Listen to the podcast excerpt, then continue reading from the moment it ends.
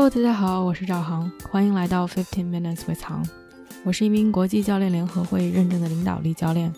工作中，我帮助客户提高领导力，产生更大的影响；生活中，我专注于个人成长、内在探索。希望可以通过播客创造一个真诚、开放的空间，和大家一起交流分享。无论你身在何方，正在经历什么，当你打开播客收听节目的那一刻，我们就产生了链接。希望给你一些启发、思考、慰藉、陪伴。节目里见喽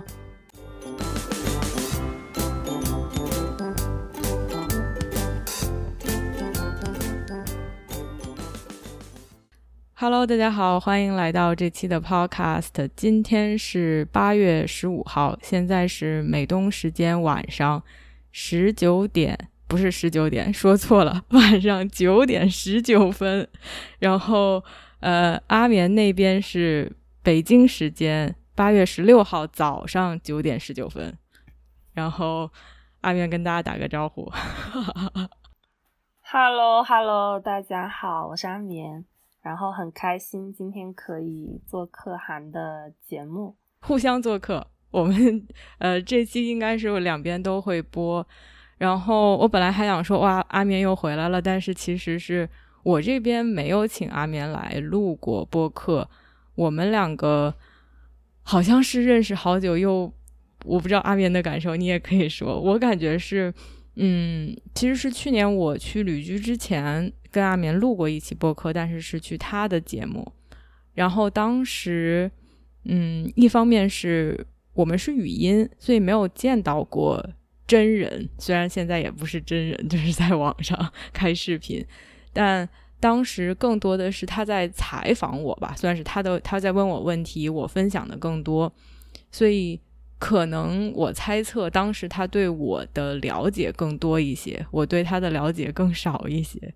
然后我觉得挺有缘的吧，算是，嗯，好像在过去的一年里，虽然我们两个没有太多的交流过，但是。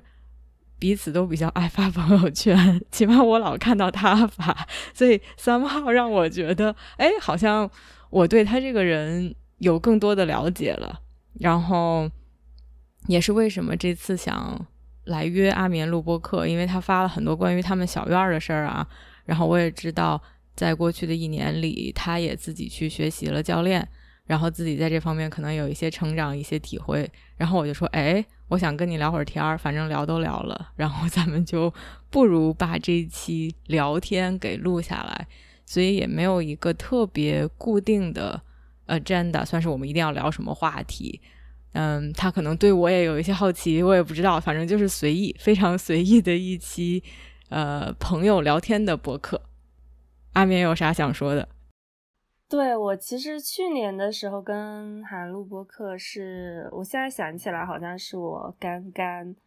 到沙溪的那段时间，就是那个时候呃，应该只是出于哎我要在这里呃旅居，但是这一次可能稍微停留的时间会更长一些，然后停留下来之后就发现原来自己前些年有那么多东西需要去整理跟反思的。然后整理跟反思了大概近半年的时候，然后就觉得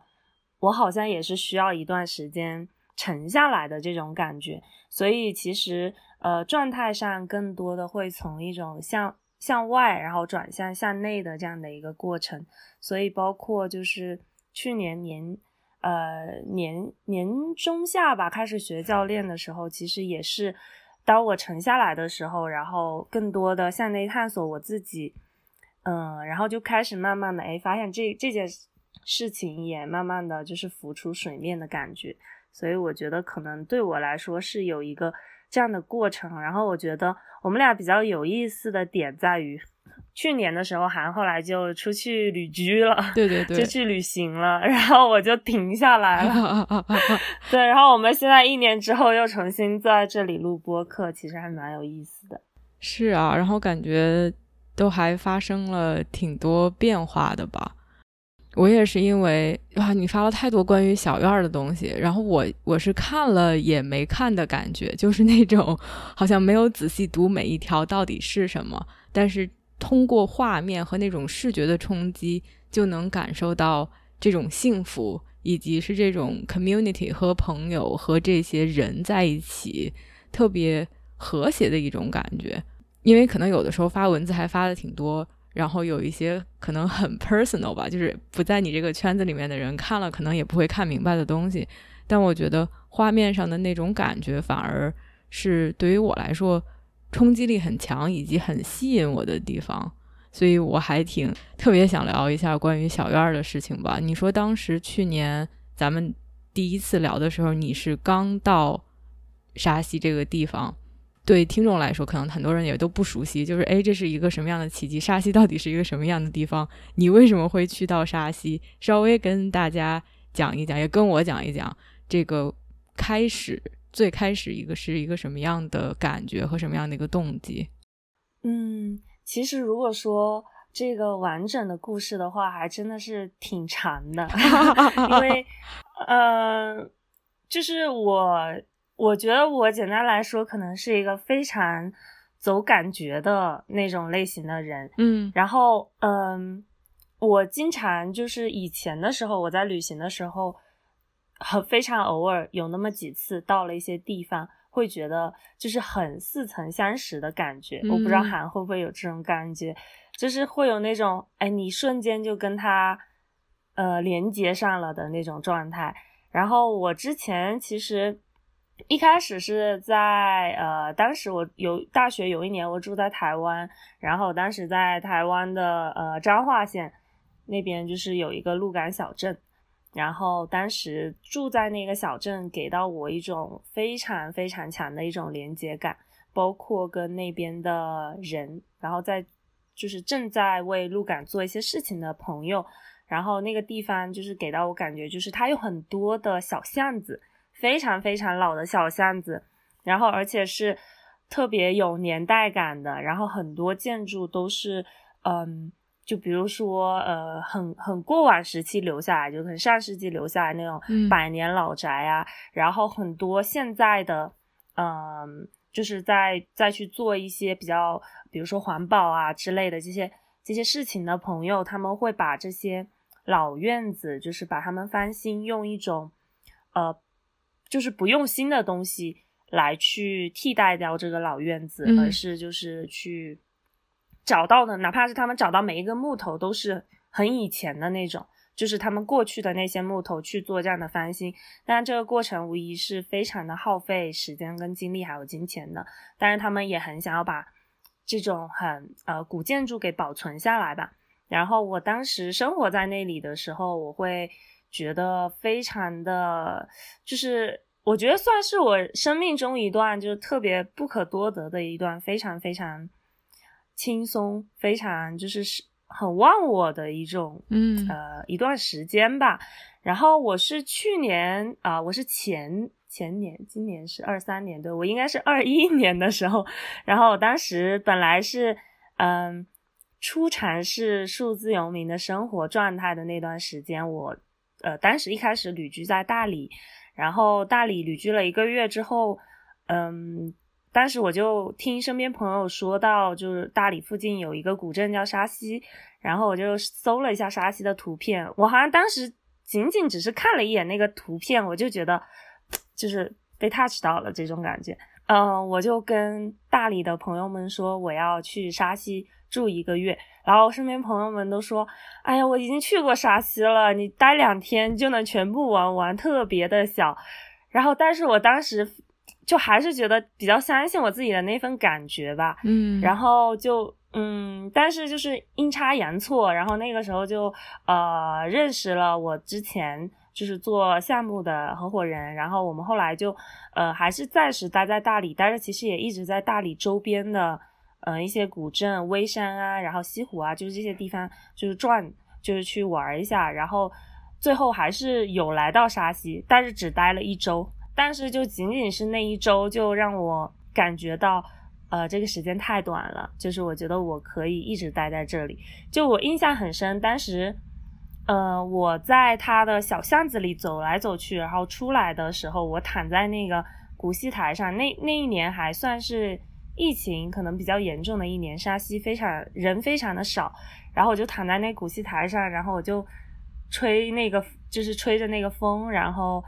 听歌，然后我就在那看那个树叶，然后就待了一个下午，就躺在那个古戏台上，然后我当时就觉得啊，这个地方我还想要再回来，对，然后后来就去不同的，呃，算是就是在不。嗯，去了新疆，又去了海南，又去了其他地方，最后就是兜兜转转又回到了云南。然后这一次我知道我自己需要一段比较长的时间再去休整或者说调整我自己了，不管是身体还是我的内在状态。然后我就，哎，当时马上就想到沙溪，我就说我要回到沙溪，然后就回来了，然后就一直就待到现在。对，其实还是我觉得挺有缘分的吧。你觉得沙溪吸引你的是什么？其实一开始最初的刚来的那那个时候，我觉得它吸引到我的是，我觉得它跟鹿港小镇有一种相似性，嗯，就是他们都很小，然后有很多很小的巷子。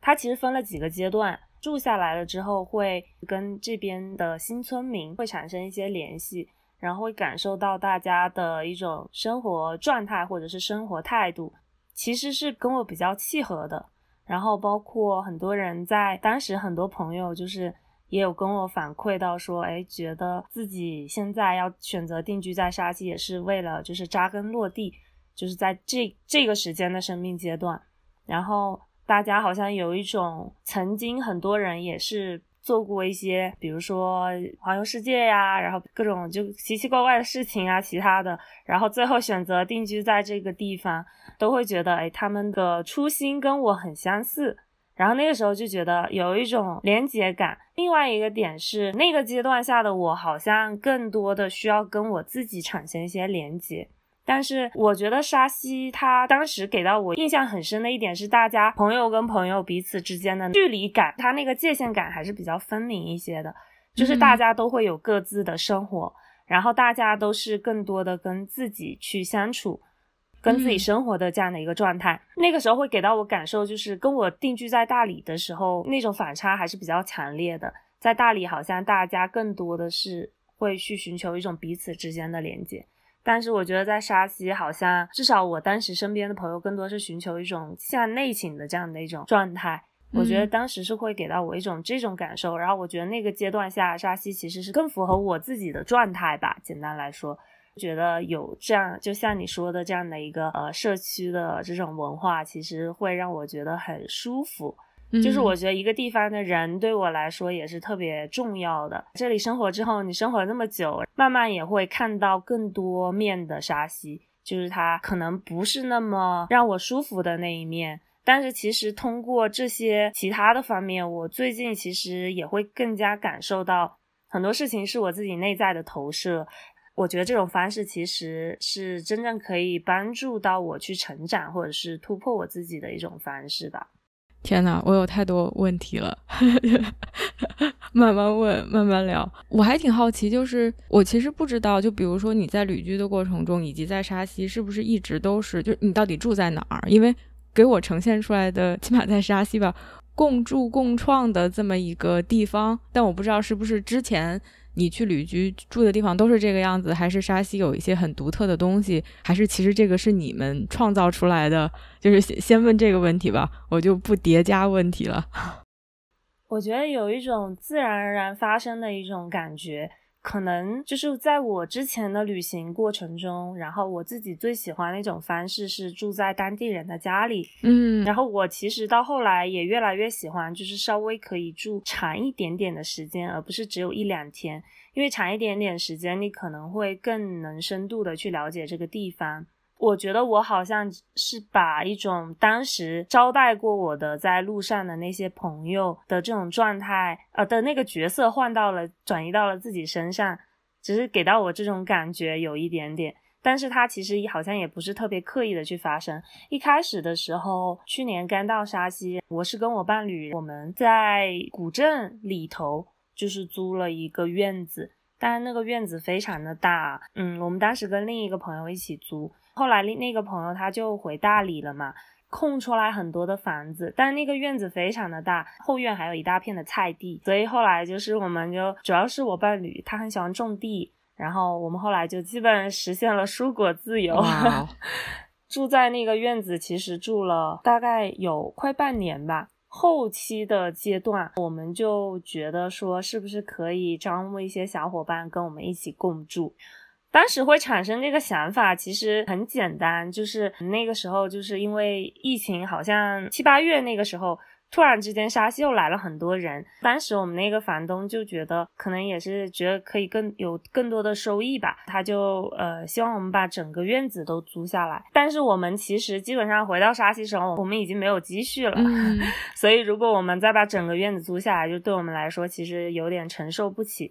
所以当时就这是其中的一个原因。然后我们就想说，哎，那我们也有很多空房间，但是我们又不想。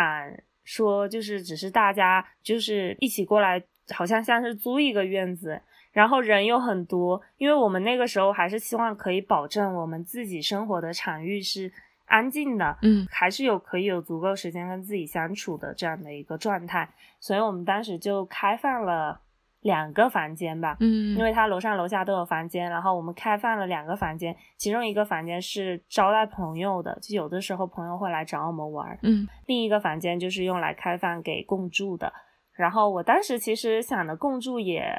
比较简单吧，就是呃有点类似于我之前自己在旅行过程中住在别人家里的那种感觉，嗯，就是它不是一种房东跟租客之间的关系，而是一种。你来到这个地方，你深度的去体验这个地方，去体验我们在这里的一种生活方式。我感觉在我心里可能更多像是，嗯，伙伴一样的存在吧。呃，所以我当时就自己想到了这个词语，然后我就觉得可以尝试这种方式。从去年大概下旬的时候吧，就开始做了这件事情，然后就觉得很开心，因为认识了很多朋友。某种程度上啊，就有点吸引力法则那种感觉，因为就会来到很多真的是很情投意合的朋友。其实我们稍微还是有一些筛选机制的，嗯，不是说就是大家你，嗯，付了钱就可以过来。那我觉得那个其实就是租客的状态了。嗯嗯。然后当时我其实是有准备了一份，就类似于自我介绍的模板，以及我自己的自我介绍啊，还有我伴侣的自我介绍。在大家想要过来的时候，会给大家先看我们的介绍，以及分享我为什么想要做这些事情。会请大家呃也也写一份自我介绍给我们看一下，就是你为什么想要跟我们一起共住。嗯，对。然后后来发现申请的很多小伙伴其实都跟我们是非常同频的，走在同一条道路上的，都是在探索自我的这条路上。所以后来就是来了之后，大家就会有一种。我还是在旅行的感觉，就虽然只我我是定居在一个地方，明白，但是你还是会听到很多的不同的故事。在这一次，我觉得它的内容会深很多，因为这可能在这个过程中会有一些我们大家彼此之间可能会去更更深度的去聊一些东西，有的时候也会做一些工作坊啊之类的，可能也是其中一个小小的契机。后来开始去学习 life coach。就是其实也算是很多共助伙伴，就是特别的支持我跟鼓励我去尝试这件事情。我好像也希望可以用一种更深度的方式去陪伴到大家，嗯的这种这种状态吧。对，然后也算是一个小小契机。嗯，到去年八月底的时候，我们就签了村子里的院子，因为那个时候我已经开始感受到沙溪人越来越多了。尤其是身边当时朋友都在说，今年那个电视剧要播了，就是那个 刘亦菲跟李现拍那个电视剧，之前是在沙溪拍的嘛。哦，我们就想说镇上应该会游人如织。然后那个时候我自己其实也是想了很久吧，因为如果说签了村子里的院子的话，那它肯定就意味着你至少在这里待几年嘛。当时就在纠结，就是以我自己过往的这种经历来看，这件事情就基本上是不太可能发生的。嗯，但是我那个时候其实好像觉得是一种现阶段一种必须的这种感觉，然后签了村子里头的院子，最后去年年底开始改造，到现在其实今年二月底三月份就已经搬进来住了。嗯嗯。我还挺好奇，可能两方面吧。我我一个好奇的就是，你说你开始有这个想法，然后有人来这儿，你跟你和你的 partner 一起来共住，嗯，你们有介绍，然后大家也写介绍。除了这个彼此所谓的初筛吧，你得看对上眼儿，然后他们也觉得，哎，这两个人是我愿意跟共住的人以外，当然肯定是你们，哎，住在这儿还是要交一定的钱。除此之外。还有什么其他的东西吗？就是哎，我想要来这儿共住，我需要付出什么其他的？不管是说时间也好，精力也好，或者是体力也好的一些付出，以及他们能得到的东西吧。可能更从这个方面，除了 transactional 的金钱上的东西以外，前面问的时候，我想到他们需要带来一颗真心。嗯，这个我觉得是必须的，因为我们也是。非常真诚的在对待这件事情，所以其实为什么我觉得只需要一份自我介绍呢？是因为我觉得自我介绍里字里行间你是可以感受到这个人的，虽然他肯定不如面对面聊天那么直接直白，但是你也能感受到大致的感受到这个人给到你的感受。然后虽然其实我过程中啊也有一一度也有在纠结，我们这方式是不是稍微还可以再精细化一些。但是后来又觉得，嗯，没必要。一在一开始的时候有点纠结，就担心会不会就是到时候招募过来伙伴其实他并不同频，然后他住的也没有那么开心。嗯，但是后来其实也算是没有想到什么其他方式吧。然后再加上我自己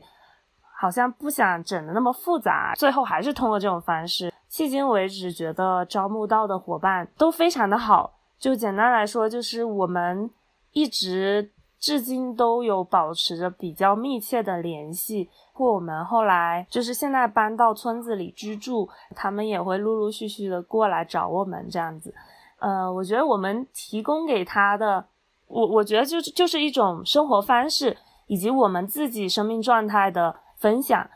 嗯，在这个过程中，大家会有一些感知。我自己感觉很难去具象化的形容这种东西到底是什么，但是后来就比如说结束，大家离开，回到自己的生生活轨道里的时候，有的时候会给我留言说，嗯，觉得好像带着一份更新的觉察回到了现在自己的生活中，就有有的时候会收到一些就是更暖心一些的一些留言吧，然后当时就会觉得，哎，原来这件事情它可以有更深层次的意义，它可能不仅仅是止于。像我过去旅行那样去体验，在在这个地方更深度的生活方式，它可以是一种嗯内在很深的一种连接的状态。可能到现在，我比如说我学了教练之后，现在我们再去做共助的时候，可能会给大家开一些工作坊啊之类的，然后它可能又是一种不太一样的方式了。嗯，因为我还挺好奇，就是说。如在没有做教练或者在没有开工作坊之前，到底是什么样的契机或者是场合，让大家可以产生这样的一种连接感？肯定来的人也是希望能够体验到你们的生活的，这个可能是一个比较大的因素吧。就是 versus 说啊，我就是来这儿住一下，然后我就出去玩儿，那肯定你你如果带着这样的一种初衷来，也可能不会感受到你们的状态。所以我就在想象吧，就比如说，哎，你们要改造了，或者是你们有一个什么其他的 project，希望大家来帮忙。好像我听到的是，你没有对这些来共住的人有一个很具象的 expectation，就是我希望他们做一些事情，其实是没有的。但是好像是大家自觉、主动、自愿的融入到了这样的一个群体中。是是这样的一种感觉吗？我不知道，就是我可能在把自己带入进去，想，哎，是一个什么样的体验，或者是什么样一个这种流动的过程，让这种比较强烈的连接感，或者是说能彼此觉得这是一段非常不一样的经历，就这么好像 自然而然的发生了。对对对，其实这个问题真的好多人问我，然后包括其他就是有在呃现在有在想要尝试去呃做类似于共筑的这样的一些小伙伴会来问我，但是我就真的好难好难具象化的回答，因为对我来说，就是我自己个人而言，我是不喜欢服务与被服务的关系的，就是我非常的不喜欢，它是一种很正常的方式。甚至其实包括我在做教练，它其实也算是服务跟被服务的关系。但是我自己心里好像更深处，我就是更喜欢一种大家是一种共创，一起去实现这件事情的，呃，这种关系。其实有一点像是我们之前在做的创业项目，呃，虽然说我们是招募不同的伙伴，就是我们带团带大家去旅行，但是就是一直给到我很深的感觉，它不是一种服务对方的关系。而是对方一直在给到我滋养，然后我也在给对方赋能跟滋养，然后就是它是一个双向的过程。在这个过程中，大家会忘记，哎，原来你是在带我们玩的这样的一个状态，就是我自己也会忘记，而是我们是一个很好的朋友的关系。所以我很喜欢这种做这件事情，不管是之前带团还是现在做共筑的原因，是在于结束了之后。你会交到、认识到一个非常棒的朋友，然后而且你们在之后的生命过程中，你们是有很深的连结的。他可能跟以前、跟我之前认识的朋友稍微有一点点的区别，呃，就是稍微有一点差异，会在于大家是更更深的在内在的那个状态里面去一起去共同探索的。就是比如说现在，呃，我在。写自我介绍的那个格式里头，问大家的几个问题是：你现在是怎么去看待你跟自己的关系的？怎么去看待你跟周围的人的关系的？以及你怎么去看待你自己现在当下跟世界的关系的？就是可能是一些有一点 看似有一点哲学性的问题，但是其实这几个问题，它会去让你看到你自己现在处在一个什么样的阶段，然后你现在的。在你的生活中，你想要的是什么？那可能没有办法这么精确。通常来说，我们收到的，呃，介绍更多的是哦，我现在比较迷茫，可能是在一些什么方面比较迷茫，然后，嗯，或者是我现在当下觉得自己状态不太好，然后在城市里生活让我觉得很不开心，就诸如此类的，就是这些其实也是每个人自己现在的一个思考。哎，那。是不是就是我们可能也会根据大家每个人不同的介绍，去给大家呃陪大家去尝试更更多的不同的事情，比如说跟自然的接触，比如说带大家去一一起认识我们在沙溪认识的一些朋友，感受可能跟自己原本的生活截然不同的一种生活方式。过程中，其实我觉得很多时候对话是自然而然的发生的。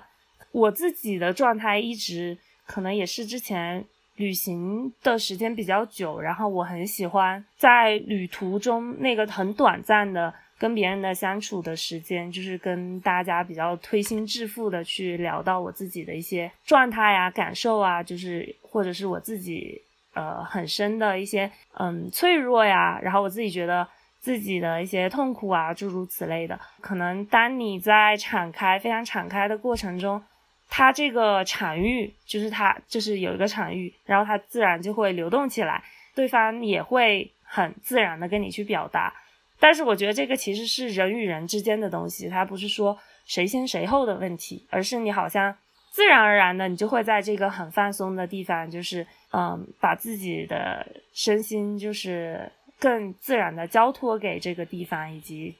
你对面的那个人。嗯，只是我给到我是这样的感觉。嗯嗯。哇，我好好几点想 comment 啊，就是第一个，你说完这个，让我感觉是，好像有一种方式是说，我去设一些条条框框来保证筛选的这个机制，所以进来的人大家都是有爱的，或者是大家都想互相帮忙的，我要设定好大家需要付出什么，可能这是一种方式，但这个并不是你们采取的方式，也不是很符合你们办事的风格，你们更愿意的是。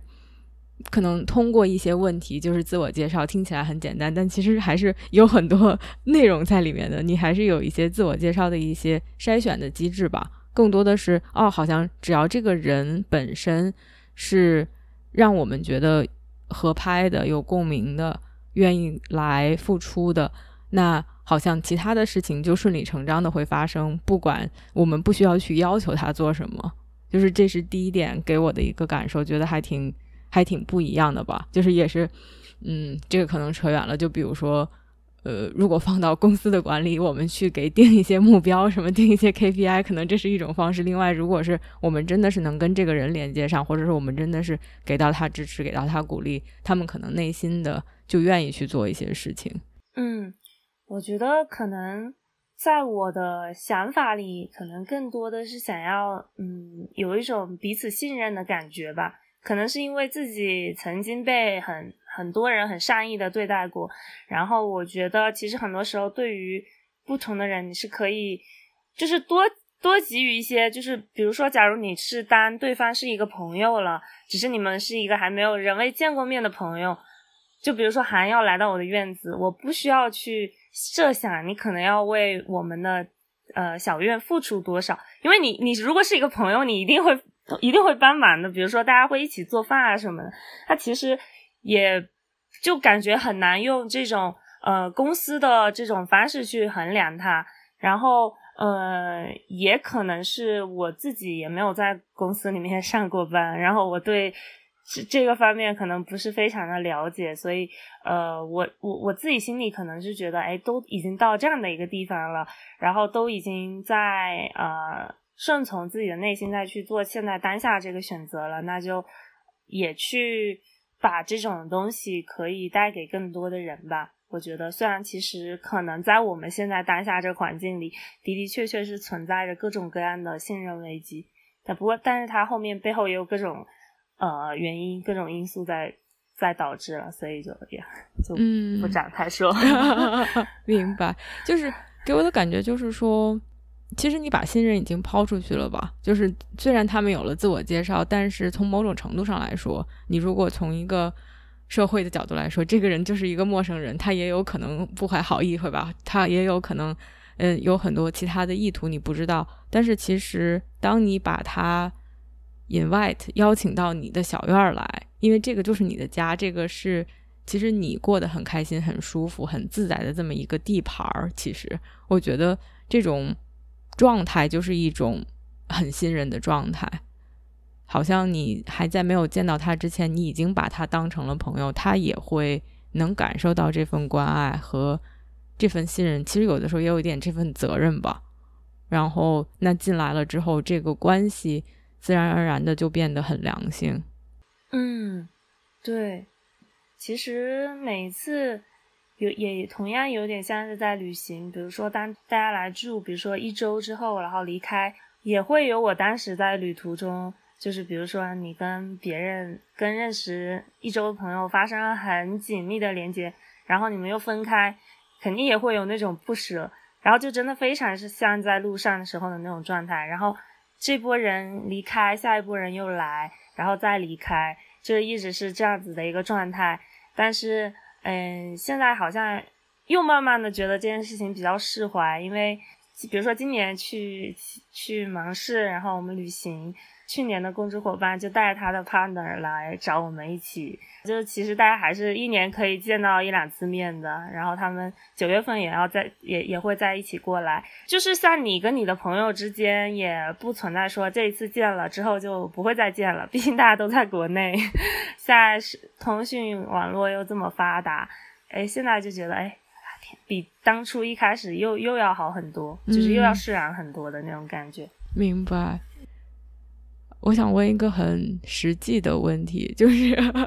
我知道这个的初心肯定就是也没有想把它变成一个所谓的哦商业模式或者是赚钱的这么一个方式，更多的是哎，我希望能和一些志同道合的朋友在一起住，在一起共创的这样一个初心。我因为我我本身觉得商业模式也没有什么问题，就是这个东西哎可以给我们带来收入，我们在这个过程中大家都很快乐，这个何乐而不为呢？我不知道这个是不是。就是现在你你怎么去定义他的一个角色吧？另外一方面，其实你们又要改造，你们其实还是有很多付出的，有很多成本在里面的。现在你们不会再赔本赚吆喝吧？就是我就想知道，哎，是不是这个东西还是一个很持续、可以持久发展的东西吧？其实，之所以我现在还在继续做这件事情，可能也是在我刚刚开始尝试这件事情之后，然后我从最开始的那一批，当时一开始算是客户，最开始那批客户，我看着大家到现在是发生了很大很大的生命转变的，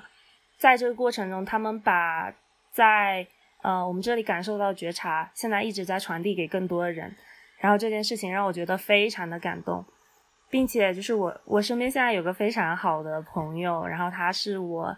算是第二期之前带团的客户，他经常会跟我分享到，他说要不是因为你们，我的生命不会发生这样的转变。就是他觉得他自己现在觉醒了，他现在也在把这种觉醒的力量带给更多的人，就是不管是他在旅途中遇到的人，还是他在生活中遇到的人。就是我觉得这个点让我觉得非常的感动，我觉得是一种传递的能量，对。然后这个可能是如果一定把它作为一个区分的话，我觉得可能算是理想主义的那个部分，就是我感受到利他也是利己的这种感觉，就是你在利他的过程中带给你自己的那种东西很难去形容，它不是一个具象化的东西，可能是一种价值感或者是一种给自身能量的赋能，但这些对我来说很重要。明白。可能我一方面很理想主义，另外一方面又很现实主义吧。就是说，我就可能像跟做教练比较类似，就是真的是想去做这件事情，肯定初心不是为了赚钱，就是 there are so many ways to earn money，然后肯定也能比这个更稳定，或者是甚至赚的更多，肯定是希望能够被给别人提供到帮助，给他们的生活有正面的影响。就像你刚才说的。哎，他带给我的是这种滋养，带给我的是这种价值感，对于我来说是一种非常满足的事情，所以这个初心是肯定在的。但是同时很现实的一部分就是说，哎，现在这个是我的一个职业，我还是要靠它来赚钱，要养家，要付贷款，就是很很实际的一些东西。也是为什么我刚才问，哎，小院现在到底是一个什么样的角色？我不知道小院是不是一个。哎，都有的，两边都承担一些的角色，还是说他可能现在更倾斜于某一边？我觉得这两者起码在我的理解里不冲突，而且我我反而觉得，如果他都能承担，其实是一种最好的状态吧。就其实没有人有义务去免费的去做一些公益，当然这个东西所谓的公益背后都是有一些金钱在支持的，不管这个金钱是从哪儿来。所以我也觉得，嗯，可能现实方面的我也希望是你们的付出是有回报的吧。对对对，是的，就是呃，可能我没有很具象化的去设想过那个比例，或者说他们是不是各承担一半。但是其实，当我们只是出于这件事情本身，就是比如说我们想要去做一件我们觉得的好的事情的时候，然后很多时候。那个金钱，它有点像是，在我看来像是一种价值的呈现。然后，当你做了有价值的事情的时候，匹配的金钱它会相应的过来。嗯，所以呃，其实没有，之所以没有很去精准的计算过，是因为我们比如说我们去做了一件事情，然后通常那个资金它就会到，它就会它就会自动的匹配上，就是。它不会是一个，哎，你自己本身一直在做一件有价值的事情，然后你还很穷。我觉得很穷的这个人，他一定他是不穷的，因为他只是没有把它变现而已。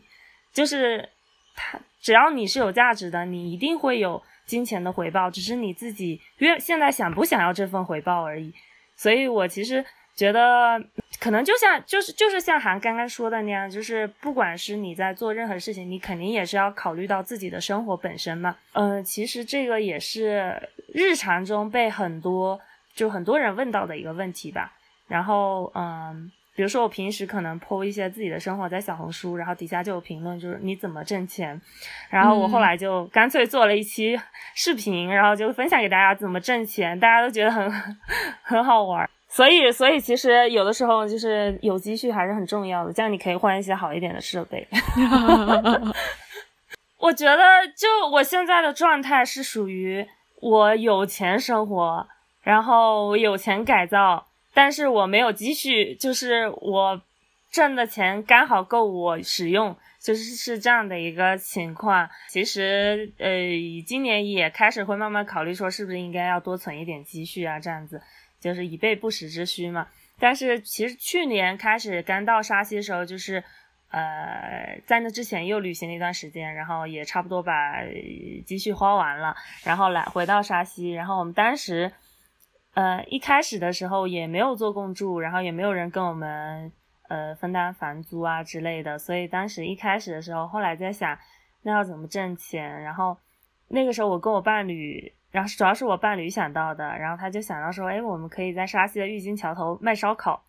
然后哎这个不错，我还 嗯 没体验过，因为他是重庆人，然后他去卖苕皮，然后我就卖饮料，然后那个饮料是我们自己做的，因为在沙溪。呃，有很多那种非常自然的东西，比如说山上会有很多青，就是不同季节它有不同的蔬果，然后很多时候，呃，当地人非常的好，然后他们也会就是哎让我们免费采这种，然后我们当时就采了很多青梅，然后做青梅酱，然后就做一些饮品，然后它非常的健康，非常的自然，然后。也比较符合我们想要的理念，像只是卖烧烤啊，就也谈不上什么，但我还是有一些理念在的，对。然后，嗯，就去玉金桥头卖烧烤，然后每天下午三点去，啊，三四点去，然后差不多卖到五六点，然后那那一段时间就是生活费就是非常的够，对。然后可能做件事情也蛮蛮认真的吧，然后也自己是带着愉悦的心态在做的，所以。嗯，沙溪就还就后来就挺多人知道，呃，我们在卖这个卖苕皮，然后 对，然后还顺带就认识了好多人，然后甚至很好笑的是，就嗯，后来有那种就是外地来的游客，然后买我们的烧烤，然后呃，后来就是请我们去吃柴火鸡，然后就然后还跟我们认识，然后就结缘，然后还有后来到我们小院里吃的，然后。就还有一个很很很有意思的后续，就到了我们小院里，然后本来只是要卖烧吃烧烤，然后后来跟我们聊天，然后嗯就觉得哎很有意思，我们现在的这种生活方式，然后觉得哎我们也算是挺有趣的，挺有趣的灵魂。然后后来他们回去了之后。过了几个月，然后还给我介绍了一些，比如说西语翻译啊之类的工作，然后就是那种零食，我觉得很好玩。就本来只是卖烧烤，然后就演变成后续提供了各种有意思的项目，这种感觉。对，然后我觉得也算是一种结缘吧。然后那段时间一开始有做这个，然后后来，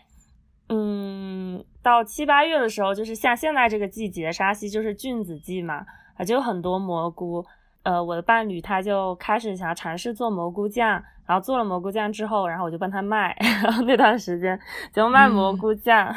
然后也就是生活费也非常的足够，然后到后来就开始做公住，呃，开始改造小院那段时间，确实相对来说是会比较拮据的，因为我们就精力只够做这一件事情，然后而且改造非常非常的辛苦，就是。特别的累，在这里就是改造院子，跟在城市里是完全不一样的那两种状态，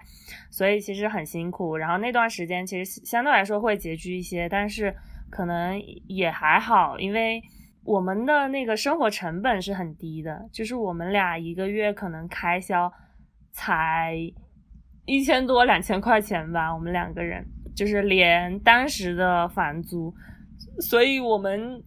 可能生活中也没有什么特别多必需品，然后再加上在这个地方，很多时候你是有很多替代方案的，就是很多时候，比如说你的蔬果，之前像我们是可以自己种的，其实没有什么特别多的开销，那最大头可能就当时的房租嘛，呃，所以其实，在那段时间过去了之后，我们现在住进来。一切又开始恢复那种比较稳定的状态之后，然后现在也就觉得还挺好的。就除了改造的那段时间相对来说会拮据一点，但是其其他时候都都挺好的。而且我们好像也不是很很担心这件事情，因为呃，不是说我一直以来都没有金钱焦虑，我以前有很深的金钱焦虑，我只是可能。呃，就是定居了之后，会开始去慢慢的去发生一些转念，所以我才觉得定居对我而言意义是非常大的，它让我成长了很多很多。可能就是比如说，我们就想说，哎，那实在实在没有，那就跟朋友借嘛，也没有什么关系，反正我们一定会一定是能还的。然后当时就是呃，我们家狗狗当时就中毒了，然后去医院，当时还发现好贵啊，就是。就是狗狗治病，当时好像是一千多块钱吧。然后当时我我伴侣就是微信里完全没有钱，然后就直接喊了我们一个朋友给我们打了钱。对，那那段那个时候是还蛮拮据，但是很快就还给朋友了。所以其实我们也觉得也也没啥，就是把它当做是一个能量的流动就好了。嗯，对。然后就很多时候会突破一些自己给自己的限制，比如说。我之前会给自己很深限制，我坚决不可能跟朋友借钱，因为我觉得就这样好像是，呃，某种程度上我有点在给自己一种，呃，限制，就是我好像我不行，或者是我好像，嗯，就是可能之前会觉得哎有点没面子，然后从来不跟朋友借钱，后来发现。他可能只是我我给我自己设的限制，而不是我其就其他的那种原因的时候，我就觉得那我为什么不把这层限制给突破呢？然后就觉得其实突破了之后还蛮爽的，觉得也没有什么，反而你可能朋友会觉得有一种被信任感，哎，你很信任我，你跟我借钱了，对吧？就其实还是嗯会在成长的过程中无形之间给自己增加各种各样的条条框框的感觉。嗯，哇，我觉得好棒呀！我我能特别能感受到你的这种状态，就是觉得其实过得非常的自由吧。就是啊，哎，我们觉得做烧烤挺有意思，就去做烧烤；我们觉得想尝试公主，我们就去尝试公主。这儿有菌子，我们就去做菌子的酱，就真的是非常的自由。可能这个环境也让你们有这种自由的。空间和场域去施展，但同时，我觉得你你跟你 partner 的这个状态就是一种很自由的状态。然后，可能随之而来的也是说，本来你们也没有去追求金钱上的一定要大富大贵或者一定要有多少积累，但是他现在的这种流动就可以维持一种比较良好的状态啊。那那现在就过得很开心，也不用去多想。对，是的，就是。嗯，我其实觉得，嗯，这件事情可能主要还是，呃，要感谢一下我的亲密关系，因为很多时候我的那份焦虑感，其实他帮我打消的。就是那个时候之所以会去尝试这件事情，也是因为我刚到的时候，嗯，我我也是我是没有积蓄的状态，然后可能几年前对我来说没有积蓄就，哎，要死了，天要塌了那种。然后，然后后来回来之后，然后他就说。不用担心，然后不用焦虑，然后他就用这种不同的方式证明给我看。他是就是意思就是，只要你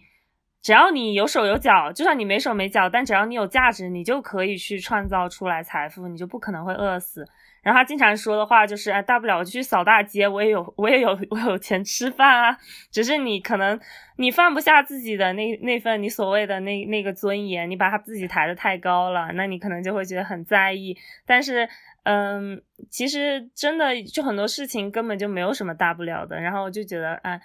嗯，其实也算是给到我很多的，就是那种，就是那个叫什么压力的减轻吧，就会觉得，哎，确实是这个样子的，而且是可能比如说第一次，然后我会觉得，啊，那他是侥幸，那他第二次，嗯，就是尝试做一些事情，就是其实也是为了给我看的时候，会觉得啊，原来真的是可以是这样子的。所以就觉得这件事情上，呃，我其实是做的不那么好的，就是在去年刚到沙溪的时候，所以可能更多的本质上还是要感谢一下我的亲密关系。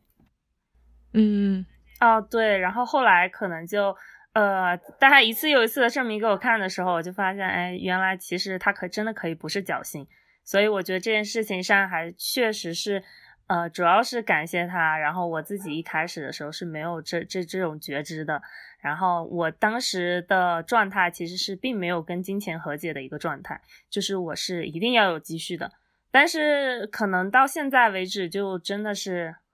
感觉跟去年刚到沙溪的时候那个。嗯，跟金钱的关系确实是缓和和解了很多，就觉得哎，你有多少你就享受你自己当下的生活就好，不需要给自己制造各种各样的焦虑跟忧虑。而且现在自己会觉得说，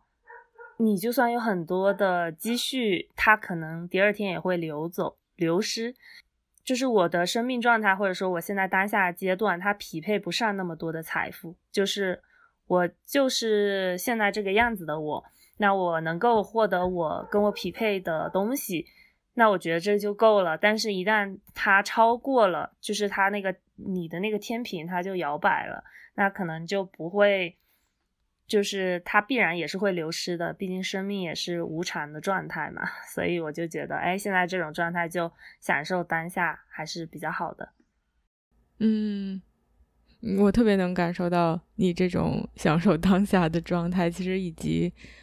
嗯，你刚才说的就是和金钱的和解，因为我感觉你 partner 的理念，我不知道是不是 put word into her mouth，但是就是。给我的感觉是，他相信我们有挣钱的能力，不管现在我们是不是有这一份金钱，或者是我们有这个积蓄，我们是不是拿到这个很实际的东西，它并不重要。只要我们相信我们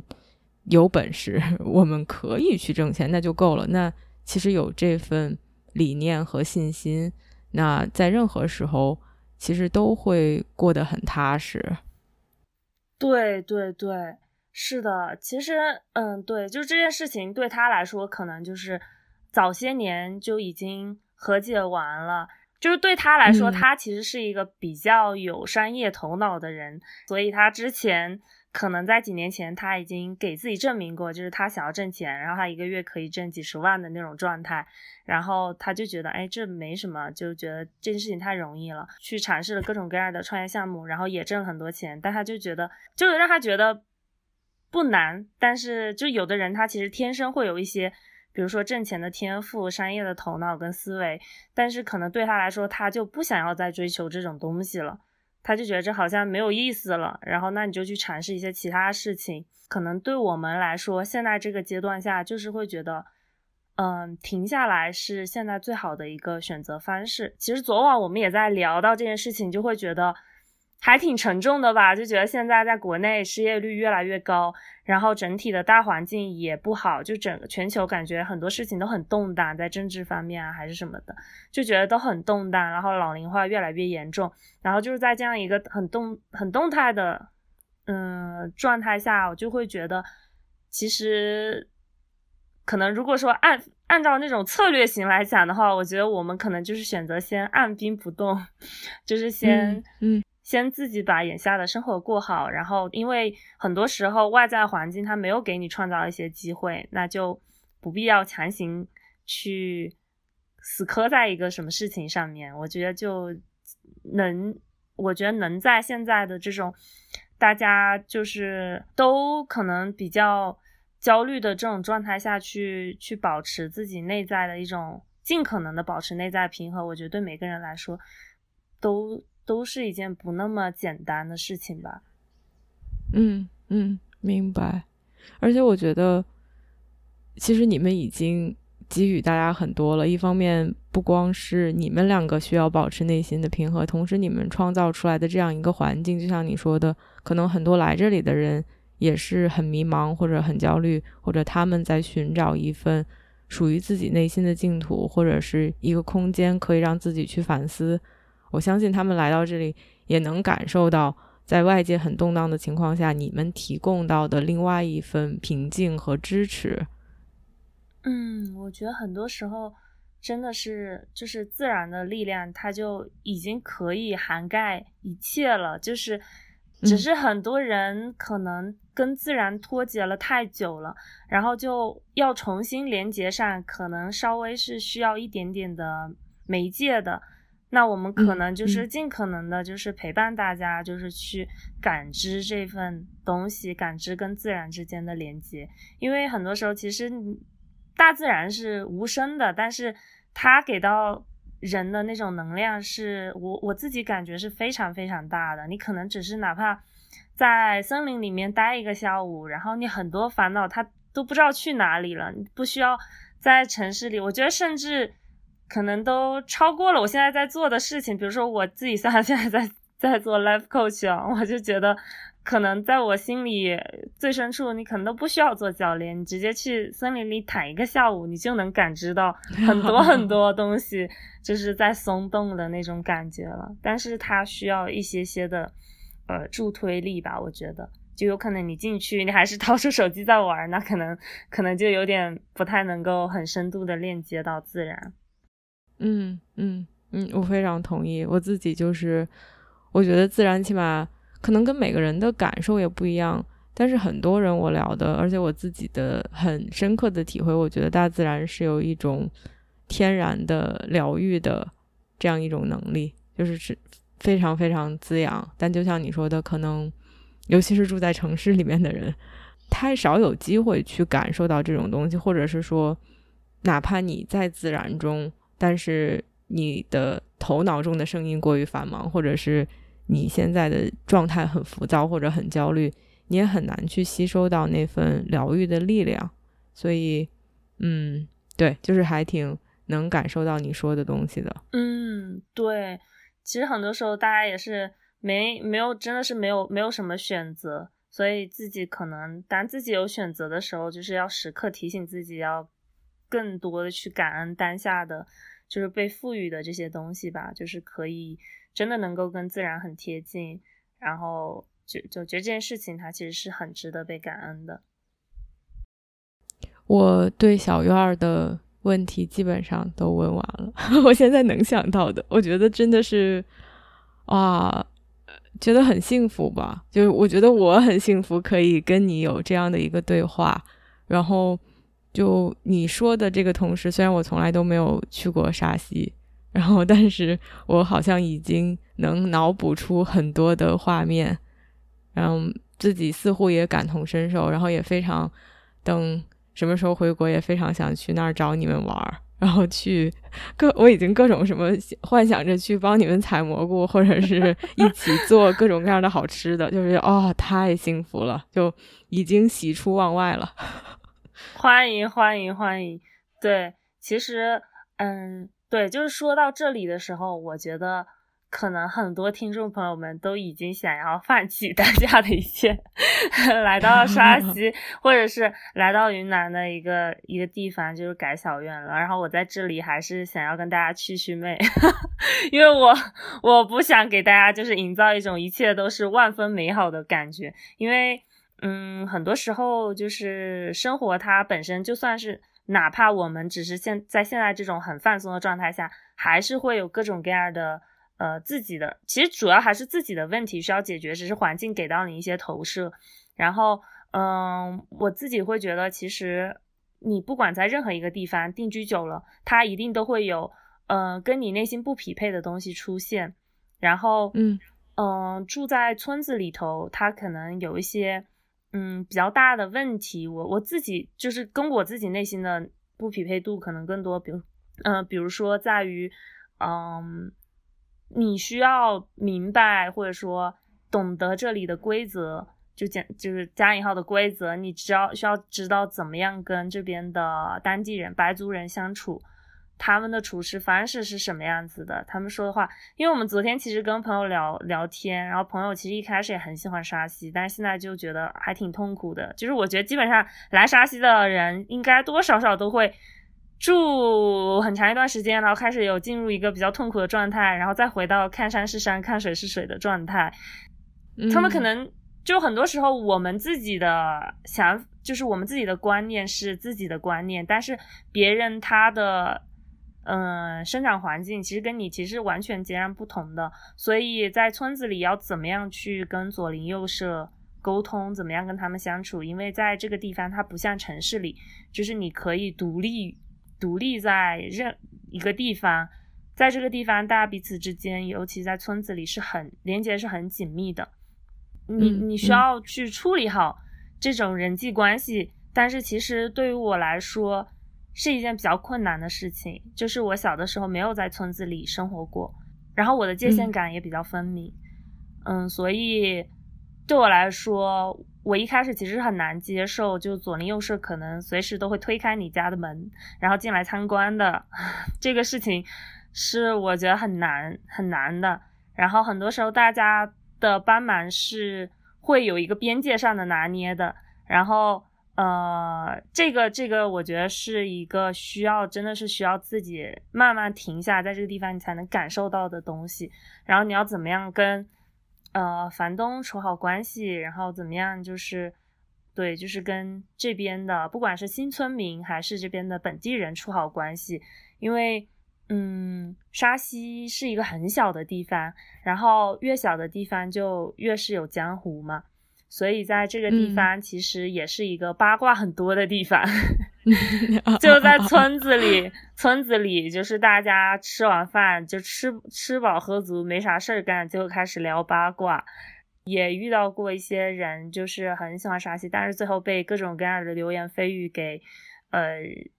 就是就是就离开了沙溪，也有这样的情况，所以其实嗯，都是都是都是有 A B 面的。我觉得，就是我觉得自己可能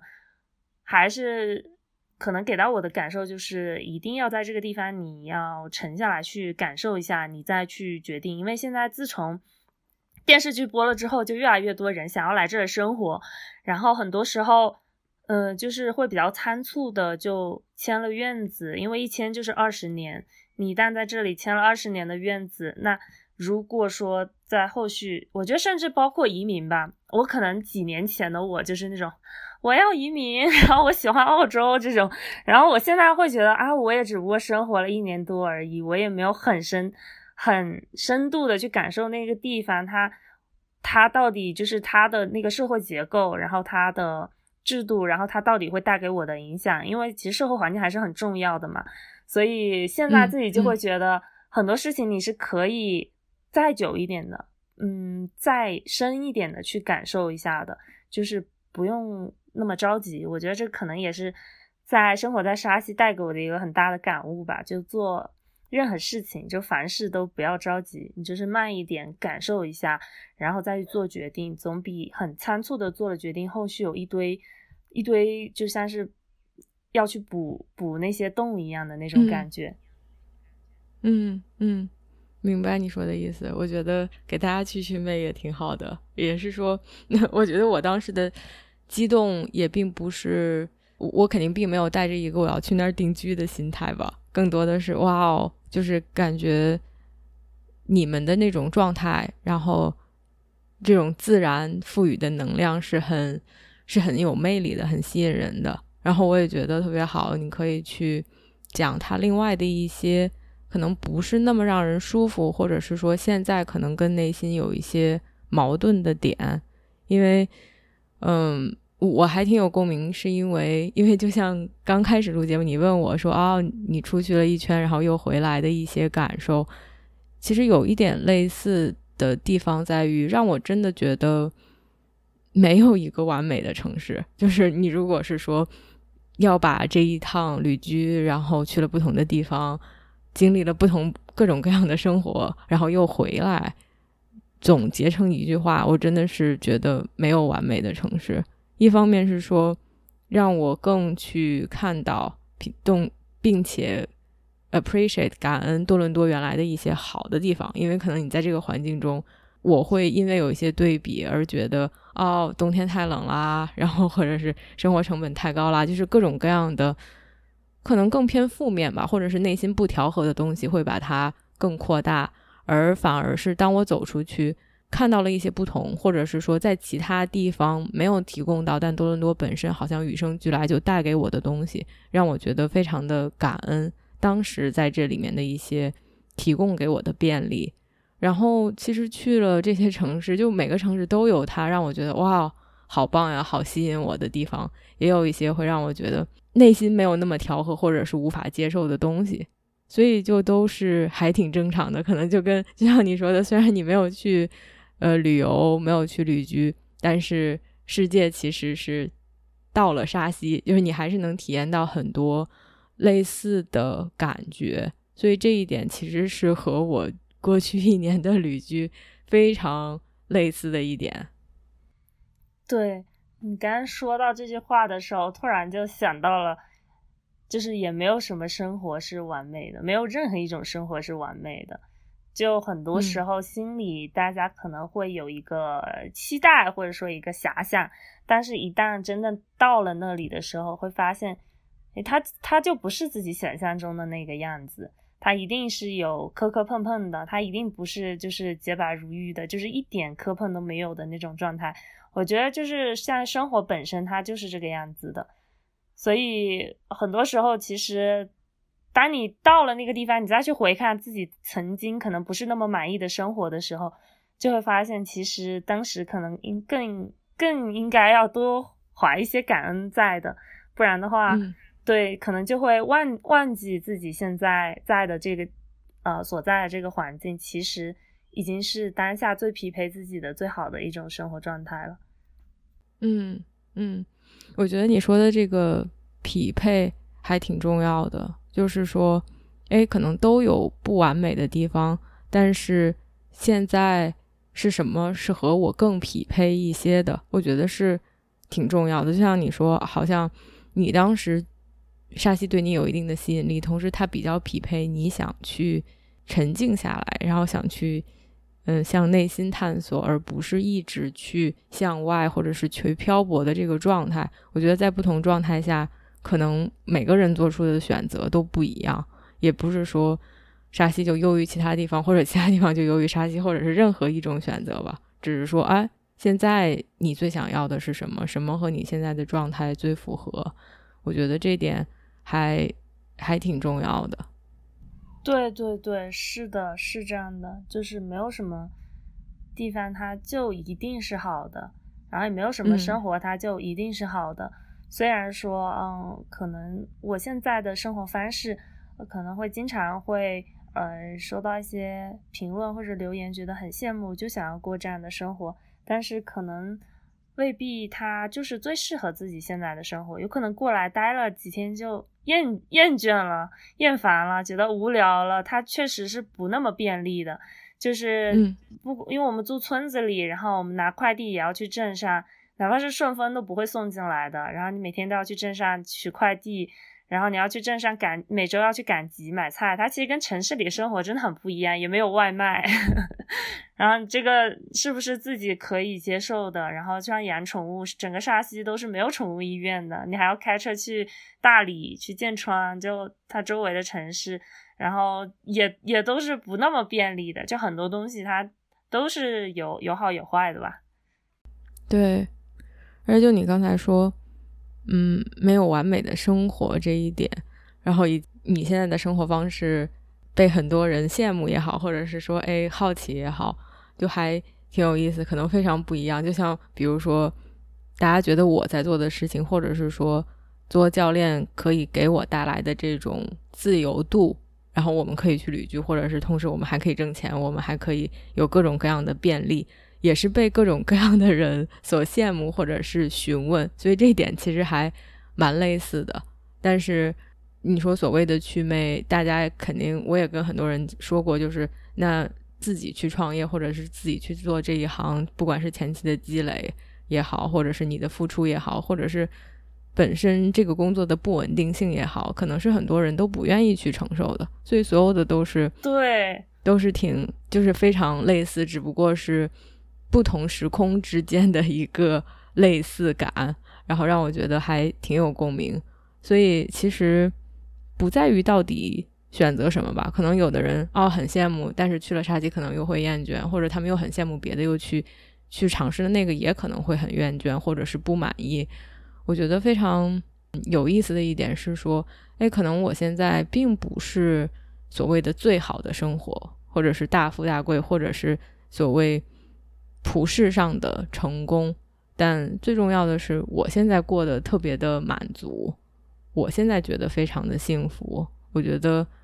可能你也是这样的一种状态，我觉得这就足够了。就是你找到一个现在让你感觉到最舒服的状态，然后你现在找到一个和你匹配度最高的地方，那这一刻是这样的一种状态，我觉得已经很不容易了。对，是的，是的。你刚刚说到这些的时候，就让我想到你前面提到在不同的城市旅居了之后，最后还是嗯回到了多伦多，并且更多的去看到了这座城市。就带给你的一些其实已经很便利很好的地方，就会让我想到我自己现在现在其实跟多年前的一个旅行中的一个心态上的一个转变，也是我可能几年前在旅行的时候就哎这个地方很好，但我还是要去下一站，但是我其实。呃，从去年到今年，我其实也去，也也不是完全待在沙溪，也出门就是旅行了两个月吧，两三个月吧这样子，然后也看到了很多我很喜欢的地方，但那个时候心里你好像就会有一个家一样的存在，就会觉得，嗯，这些地方都很好，但是我还是会回来，就是这种感觉，所以就有的时候我可能难免也会去猜想啊，就是那。几年之后，等到我到了下一个阶段，我会怎么样再去看待沙溪呢？就是就觉得还挺好奇的。但是至少就是现在，可能当我在旅居的过程中，我心里会很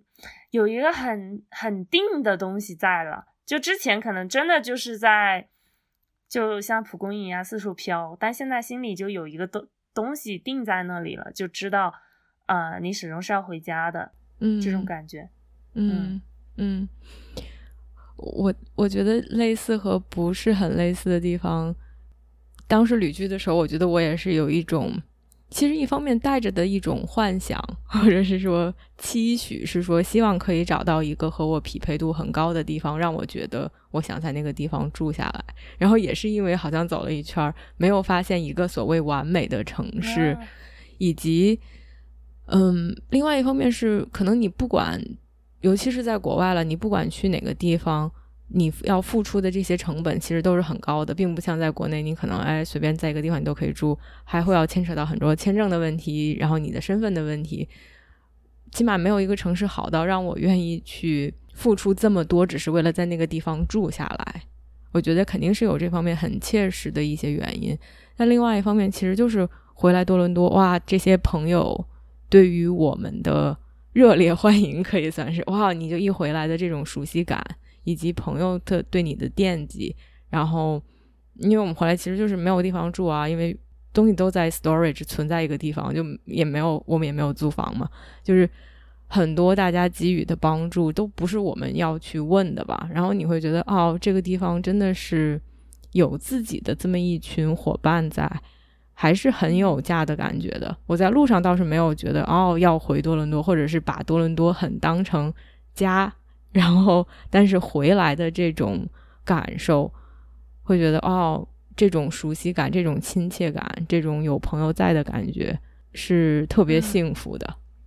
是是是，所以真的是一个地方生活久了，就是跟那个地方的人，同样也是一种很深很深的连接在了。对，我就想到说，我觉得我我我不知道具体的原因，我好像也没有具体的想过，但是我单纯刚刚只是脑海中跳出了我们在改造这件事情上投入的那些心血 跟精力，就已经我就觉得就已经让我会觉得啊，天，这个地方一定得是家，就是这个地方的所有的东西，然后家具什么的就。嗯，很多家具都是我呃我的伴侣他自己做的，然后我们的衣柜、我们的书架、我们家里的那么多东西，台面都是他自己做的。然后我就觉得那个真的是过程中他还发生了两次两次两次重伤。Oh my god！我就觉得这个地方，而且不只是这些，就是包括我们小院每个角落的东西都是呃朋友或者是工作伙伴跟我们一起去完成的。就是所有的东西都是大家付出的东西，然后那个时候我就会觉得，不管这个地方它到底，嗯，是什么样的连接感存在，我都觉得这个地方它它肯定得是一个家了。就是你都已经这个样子的去付出了，然后而且我觉得特别感动的地方在于。嗯，身边的朋友每每说到这个院子，他们都会说这是他们在沙溪的家。然后这个点是让我觉得很感动的，就是他，他是每一个人的付出才才才有的一个东西。我觉得就是像是大家一起去共同的投入，嗯，就不计成果的那种付出的那种感觉吧。然后就是呃彼此感染，就互相传递的那种感觉。所以就觉得，嗯。可能也是这个部分是一个很大的原因，让我一直时常会惦记着，觉得啊，我还是得回家。就算我可能遇到一些在这个地方遇到了真的是跟我内在当下阶段很不匹配的东西或者是场景，但是我还是得得回来。这种感觉，嗯嗯啊，我觉得你们，呃，天呐，真的是付出了很多。就像你说的，其实我们对一个地方的连接感，我觉得你们就比如说。你的 partner 去做做柜子，做这些东西，然后你们去改造小院儿。因为有的时候连接感说起来是一个玄虚的东西，就是到底连接感是什么？但是其实你们在做的事情，就把这个连接感这个概念具象化了。就是哦，它就是变成了一个柜子，变成了一个家，变成了这些人。当这些东西实实在在的出现在生活中。当它变成了一个很具象的东西，起码我感觉吧，会会给我们有一种不一样的冲击，就好像是哦，我有很多的想法，当我把这个想法真的是写成了一本书，当这个书实际的摆在我面前，它出版了，或者是大家拿着这本书走在街上的时候，它可能会给我一种非常不一样的感受，versus 说这个东西只是在我脑子里，好像是我的灵感或者是我的智慧。就你刚才说，让我想象想到这些，就是这种具象的感觉，其实是非常有利的，也是非常给我们这种把虚的东西变实际这样一个过程。对对对，就是很多时候其实自己不知道要怎么样更好的去呈现这种东西，然后就这种比较虚的这种词汇，然后就觉得可能啊，我觉得很多时候就是。在很多的 moment 下，然后你会有一种，哇，就是那种我我通常情况下，我可能就是让我觉得非常受触动的时候，我的身体会有很深的那种，真的就是就是那种全身血液涌动的那种感觉，就是它太明显了。就是前就是可能前段时间，然后我们家翻铺草皮，要把所有的那个水泥地全部给打掉，一整个院子。然后，呃，院子大概一百多平，就是，嗯，我们叫了两个工人，剩下全部都是我我的伴侣跟还有朋友们一起去完成这件事情的，就是大家把那个那个石，就用拿那个电钻把那个石板路给一块一块撬开。然后就是一块一块的石头，是所有朋友跟我们一起把它搬出去的。因为我自己本身就是腰不太好，所以我自己其实我的参与都很少，朋友们都非常非常的体谅。然后而且就是当时大概有呃五六七八个朋友一起来帮我们，就一块块石头搬出去的那种。当时就有一种很生气的感觉，是哎，你哪怕没钱，你有人啊，就是 就大家都在帮你做这件事情，然后。可能如果是请外面的工人搬的话，可能一就是就就大概花一千来块钱。但是我们那天就是真的是朋友们一块一块装，搬了一整天，然后把所有的石头搬出去的，然后把地全部都给凿掉。然后前几天，然后朋友们又来帮忙铺草皮，就是会有这种，就是你感看到的这个场景的时候，就是会有真的是那种血液涌动的感觉，嗯，就会觉得你是被赠予了很多很多爱的那种。那种感受，嗯，哎呀，说到这儿都要泪流满面了，要飙 泪了，对，要飙泪了，对，其实就是这些东西，就是我感觉我在生活中也很不好意思跟朋友表达，我可能还是要点面子，就是就很不好意思表达，然后就啊，就是嗯，哎，就最多就感谢大家这种，然后但是你其实。就是你内心会有很多很多涌动的情绪，但是你就，唉，很难讲出来，就很难说出口。但是其实是真的是很感动，就是看到的时候，对，嗯，所以可能就是也像你说的，就是当你回来时候就被朋友们热烈迎接那种，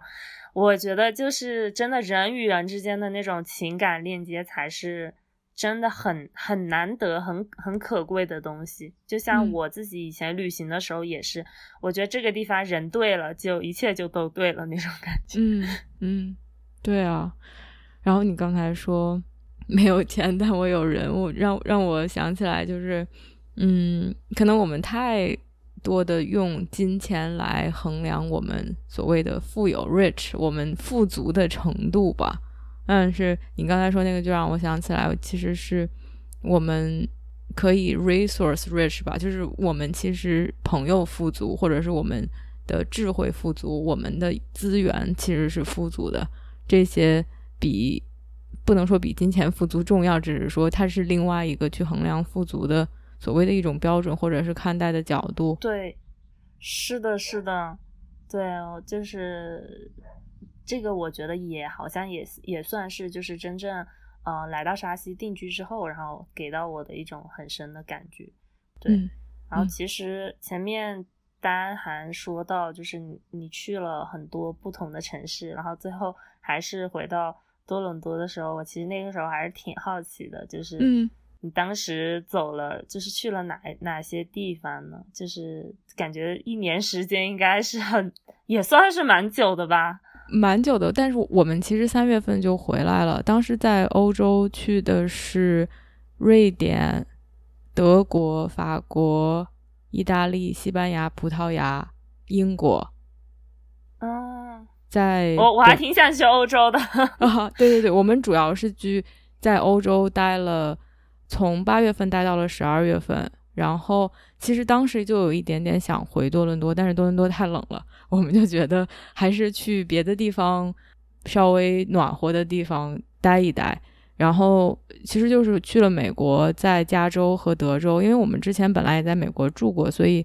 那段状态不太算是，可能旅游的成分就降低了一些，然后也恢复到了一些正常的工作状态，因为在欧洲还是有时差，其实。还是有很多 路上的一些挑战和工作的一些协调，嗯，在美国，在德州和加州，但是还是去了一些之前我其实没有在西岸、西海岸住过，所以还有一些挺不一样的体会吧。当时呃不不太一样的体验是，其实从十二月份开始一直到三月份这段时间，我们基本上是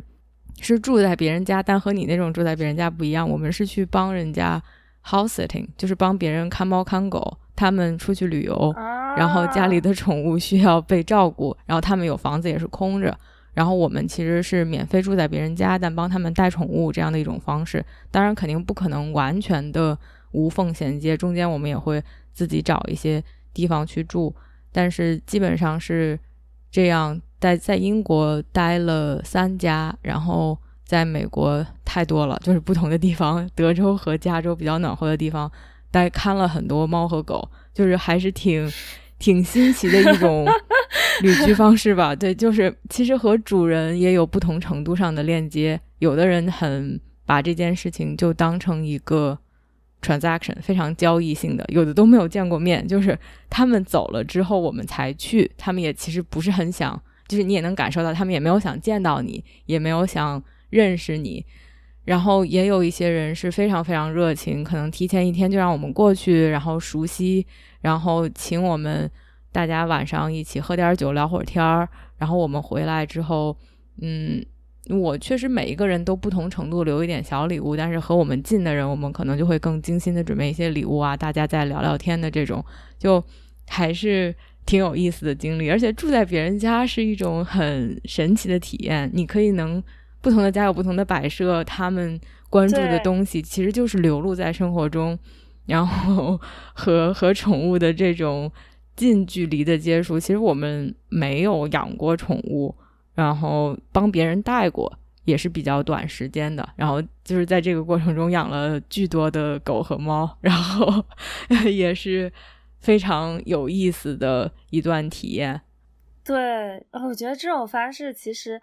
呃，也是我很想尝试的，就是我之前其实不知道有这种方式，我一直都是，呃，别人就是比如说类似于呃主人在家的时候，然后我去打工换宿，然后或者是我去 couch surfing，但是呃我后来是直到到新西兰，我当时在一户人家里打工换宿的时候，呃那个宿主跟我说，他说他们即将要去荷兰玩，然后呃他们跟荷兰的一家人互换房子。然后，然后我就哇，那这个好有意思啊！我都没有设想过这种，就是嗯，他就是你，你可以，也就是在那个地方，你可以待的时间更久一些。然后同样，你也能感受到，就像你说的那样，就是感受不同的人家里他们是一个什么样的风格，他们比较注重一些什么东西。然后彼此之间肯定也会有那种情感连接，即使他们俩都没见过面，但是可以从他们的这种生活的痕迹跟细节，而且你会想有点平行时空的感觉，就是他在过着你的生活。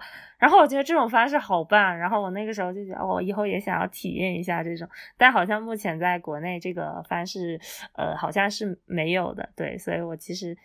之后也蛮想尝试一下，未来哪一天的话，嗯，对，我们也听说过这种换屋，然后呃，这个 house sitting 就是其实好像还挺成熟的，但是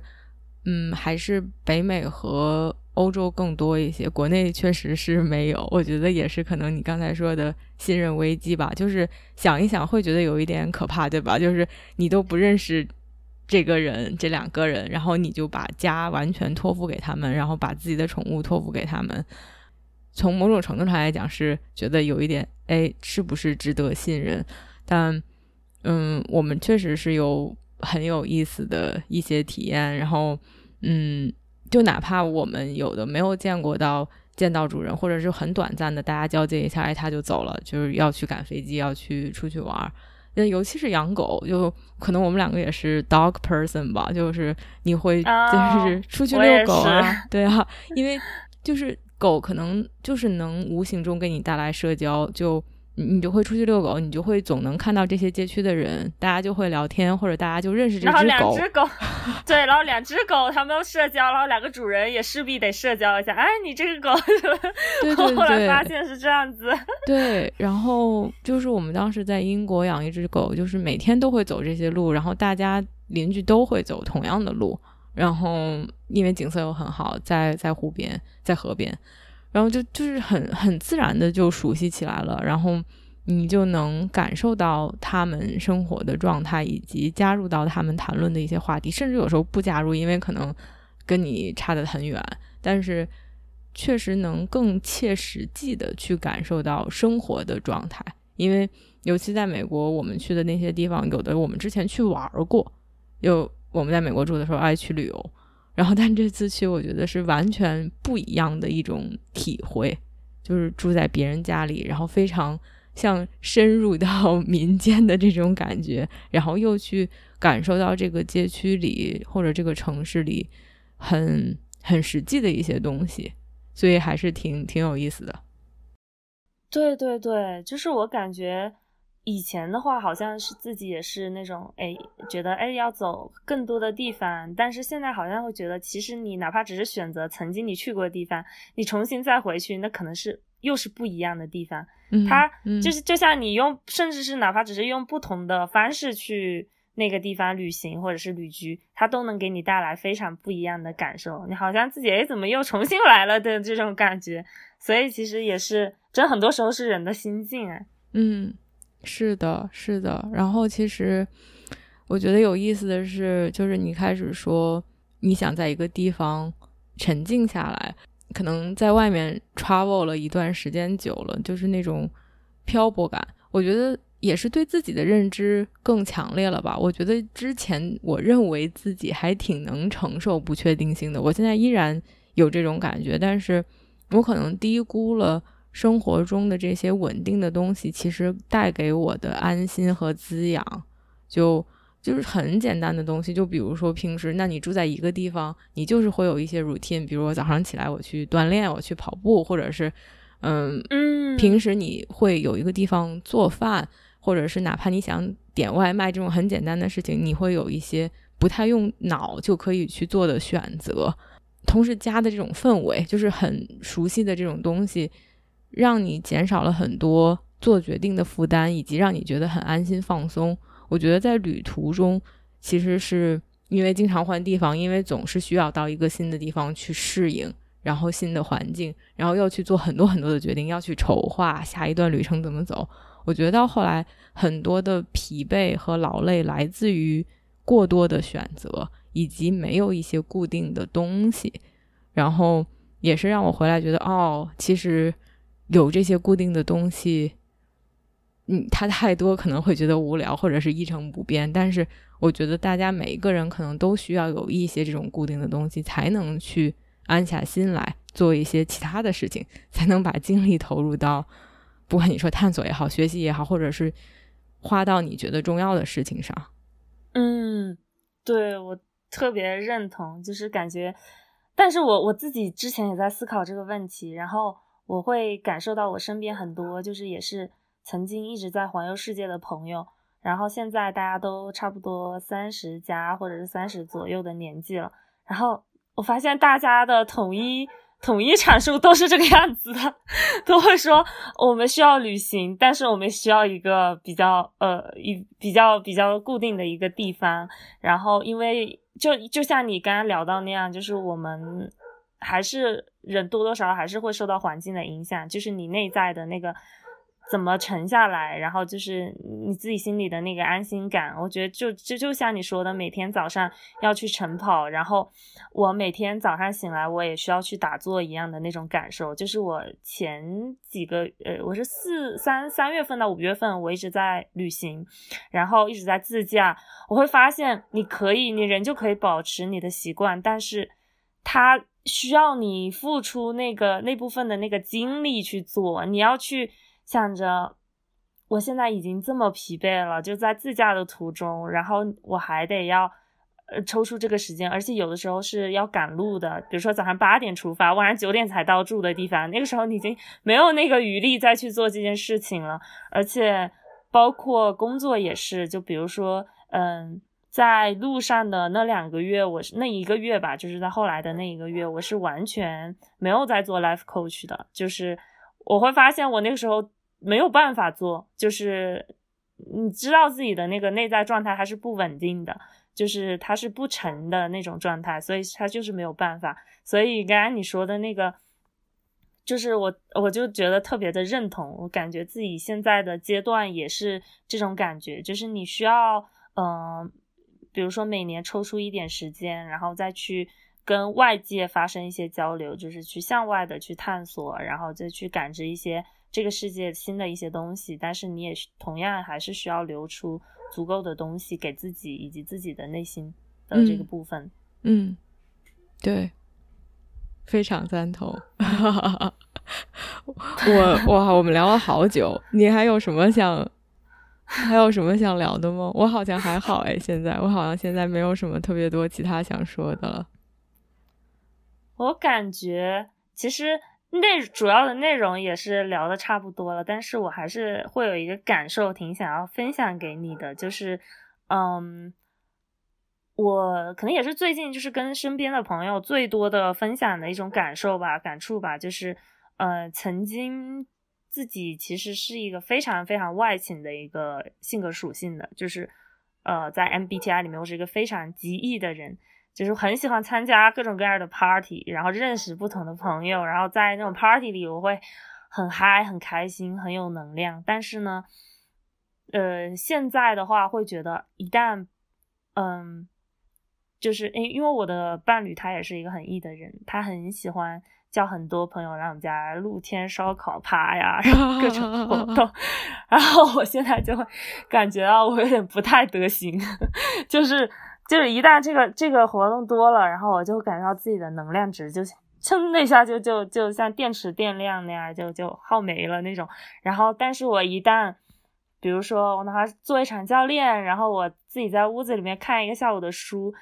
然后或者甚至于就比如说像我们现在这样录播课，然后这种很比较算是比较深度的交流的时候，我就会感觉自己的那个能量就 up up up 的那种感觉。对，就这个是一个特别强烈的感受，就是可能因为人多的时候，大家一起嘛，那么多人，你不不太能去聊各种，就是这就是这些这这些方面的东西，大家可能就是他说啊，这个这个这个好吃，这个串儿好吃，这个流行好看，然后就你他没有办法到一个就是一对一的那种比较深度的交流过程中，但是现在也会有一个感受，就是自己单。就是你可能身心都定下来、沉下来的时候，嗯，这个这个属性就这个方面好像似乎也会发生一些转变的这种感觉。然后这个是我们聊到现在，就是我之所以还觉得特别，呃，就是也不觉得疲惫，反而会觉得很很更有能量的一个感受，就是想要分享给你，就是会觉得 啊，这种这种这种方式太适合现在的我了。感谢，没有帮，没有。把你的店耗光，我都我我还我还挺难，我还挺惊讶的。你说你是一个极易的人，就是我我不知道为什么，就是我可能呃，还是也有可能在我们的交流过程中，嗯，以及你过去的这一年里面有更偏向于爱就是方向的转变吧。就是我还挺惊讶的，不知道为什么，我我因为。我我肯定还是偏 E 吧，但我觉得我不是特别，还环境也有一点因素，但我觉得我可能是七左右吧，就是我觉得这个尺度，嗯，七 out of 十这样一个一个比例，E 的比例，对，就是还是，嗯，我好像一直都是还挺需要有一点自己的空间的，然后我觉得也是很多，比如。跑步也好，或者是去锻炼也好，或者是去外面走路也好，很多时候其实是一个嗯自己很舒服的状态，就是自己一个人，然后很享受、很自得的状态，也是觉得挺需要的一种状态。然后或者就像你说的，哎，看看书，自己一个人静一静。有的时候我也发现，如果周末大家连续约我，我就觉得天呐，就是 too much for me。然后。如果能空出来，哪怕是半天的时间，我都会觉得哦，就是能好很多，就是觉得哦，真的是有休息到。对对对，我觉得也算是我现在的一个一个状态吧。我那个时候是，就是一开始我是很懵的，我在想，难道说是我现在没法见人了吗？然后就为什么我那么难受啊？然后。然后我那天晚上我觉得不太行，然后正好有一个朋友他约我出去，然后我们家人比较多，我们家我们我们家小院真的是每天人流如织，就很多人。然后我那天就出去了，然后我就跟就就只跟一个朋友，然后我们一起出去散步，然后就哎能量回补了，然后我就很震惊，我就想说，诶，那看来好像不是不是我不能跟人接触，而是我好像就是变异呃变矮了一些。就所以就 就很需要这种东西，然后也需要自己待着的时间更多。对，嗯，所以就是其其实也就是刚刚说到了这个点，然后就最后想要跟你分享一下自己的感受吧。嗯，感谢分享，哇，聊得很开心。然后，对啊，我觉得是机缘巧合，因为其实去年录完播客就觉得啊，还挺好的，聊得还不错。但是就不知道为什么，就可能也是因为当时比较单向，就是哎，你来问我问题，我在输出，然后没有这么多的互动吧。就是哎，有一点连接感，但是连接感比较微弱。但是真的是，我觉得这一年就是发朋友圈，看你的朋友圈，然后我不知道是不是我发朋友圈，你看我的朋友圈了。但是就是我觉得我也比较爱发朋友圈，然后就是这种哦，好像 somehow。认识了你更多，然后这次聊完以后，就是肯定是更多更多的连接，就觉得是一件缘分吧，还是一件挺神奇的事情。有的时候可能就是哎，时间节点、机缘巧合，可能就像你刚才说的，你又回到了这个地方，就是我们又重新认识了一次，然后每一次都是有不一样的感觉，还挺嗯感恩有有这样的一个机会。去年有机会可以遇到，今年有机会还可以再聊。我相信之后以后，嗯，说不定有机会见面，以及有机会去做各种各样有意思的事情，就是 who knows。但是让我觉得非常感谢有这些机缘巧合。嗯，就突然想到，就是。这种状态有一点像是，比如说明年再录一次播客的时候，然后又发生了生命中又发生了变化，然后就有一点，虽然是我们在互动的过程，但是其实也是看见我们自己的一个过程，就是一种彼此照见那种方式。然后现在会觉得，嗯，好棒，对，所以也非常的感恩这次，就是还可以，就是突然间想起我，然后约我录这一期播客。对，我也不知道为什么，就是那天忽然间说，哎呀，好想和阿面聊天啊，然后就我也是想到什么就直接去去去做了，我就直接发消息，你也很快就回了，就啊，然后就自然而然就有了这一期播客，真的是非常感谢。然后我们就保持联系，然后期待，不管是在哪儿都不一定是小院了，期待之后相见，然后去。我觉得会有很多很多可以一起做的有意思的事情。现在就我都我就先把思绪拉回来，我都想啊，如果去小院，我可以跟你一块儿去 做工作坊，或者我们可以一起去做一些有意思的事情，能跟那儿的小伙伴一起一起玩儿，然后同时能够一起创造一些价值。但是都是后话了，先不夸下海口了。嗯，好呀，好呀，好呀，对，非常期待。然后甚至想到，哎，之后也可以房屋那个房屋互换。嗯嗯，好呀好呀，列入我的人生清单这件事情。好啊，那我们今天就先这么着呗。嗯，好呀好呀，感谢感谢，